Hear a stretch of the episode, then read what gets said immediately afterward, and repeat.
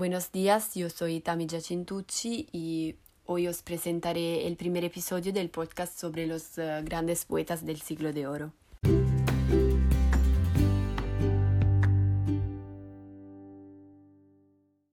Hoy vamos a hablar de Luis de Góngora, uno de los más grandes poetas de España que todavía se está estudiando hasta el día de hoy. Él ha sido un personaje público muy controvertido, que en su figura funde todo, la cultura, la política y la religión. Él viene de una familia noble de Córdoba y creciendo en una familia religiosa con un tío que es un sacerdote, eh, Luis llegará a ser capellán de la corte de Felipe III. Su formación puede ser dividida en dos fases. Inicialmente recibe una educación jesuita, mientras que la segunda fase se caracteriza por sus estudios universitarios en Salamanca, donde estudia griego, latín y también esgrima. Como he dicho, Góngora ha sido un personaje controvertido, mantuvo polémicas relaciones con Quevedo y con Lope de Vega, que son los otros dos grandes de la época, y recibió muchas críticas de la autoridad religiosa porque solía comentar e intervenir en ceremonias públicas. Eh, era amado tanto que odiado y la gente lo conocía como personaje público, pero la mayoría de sus obras fueron publicadas después de su muerte por un amigo que recogió sus poemas en una colección llamada Poemas del Homero Español. Él murió en 1627, enfermo y en miseria, sin eh, contar ya con los favores de sus eh, nobles protectores. Su poesía provocó reacciones opuestas, un rechazo radical o una adhesión apasionada. Él es conocido como el gran poeta del siglo de oro español por sus sonetos de celebración y exaltación de la belleza, donde alterna lo serio con lo burlesco, temas religiosos con temas profanos, versificación popular y culta de origen italiano, y utiliza una lengua muy compleja y llena de nuevas metáforas, complejas sinestesias e hiperbatón, eh, y asonancias y aliteraciones muy originales. El léxico es intenso y lleno de términos eh, polisémicos, latinismos y neologismos.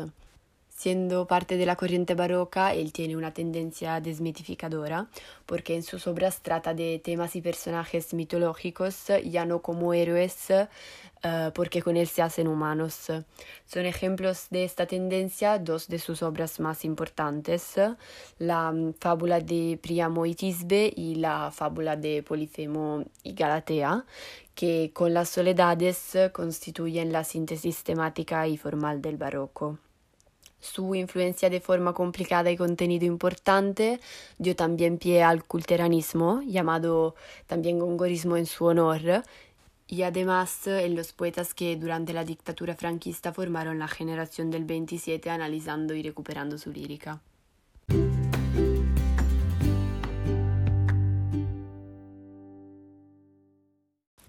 Uno de los sonetos más conocidos de Góngora es sin duda Mientras por competir con tu cabello, que es una exhortación a la dama a disfrutar de la vida en la juventud,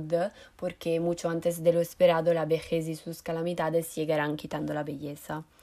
Él, como antes eh, Garcilaso de la Vega en el Renacimiento, trata el tópico literario del Carpe Diem, que invita a disfrutar de la vida y de la hermosura mientras eh, la tenga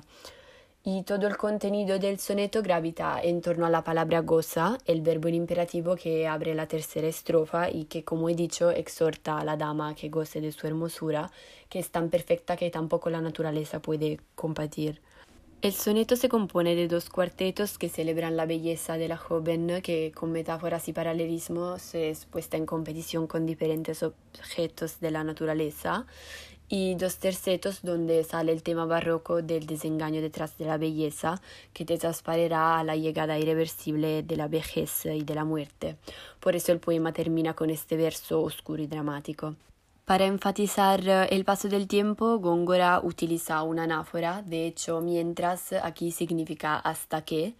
y además de esto, otras figuras retóricas a destacar son eh, en el verso 9 la enumeración de todas las partes del cuerpo de la mujer que han eh, aparecido en, los versos antecedentes eh, en comparación con la naturaleza, los numerosos encabalcamientos y el hiperbatón que altera el orden de la oración.